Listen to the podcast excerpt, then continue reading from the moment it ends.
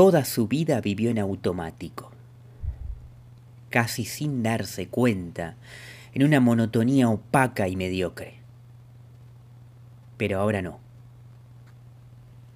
Ahora ya no puede. Su mundo privado se disolvió. Se hizo pedazos de un día para el otro. Es su entorno vital el que le recuerda a cada paso que es un miserable, que siempre lo fue. Solo que ahora es plenamente consciente de eso. ¿Cómo llegó hasta acá? ¿Qué ocurrió? ¿Por qué fue obligado a despertarse? Y más importante aún, ¿cuánto tiempo más podrá seguir viviendo así?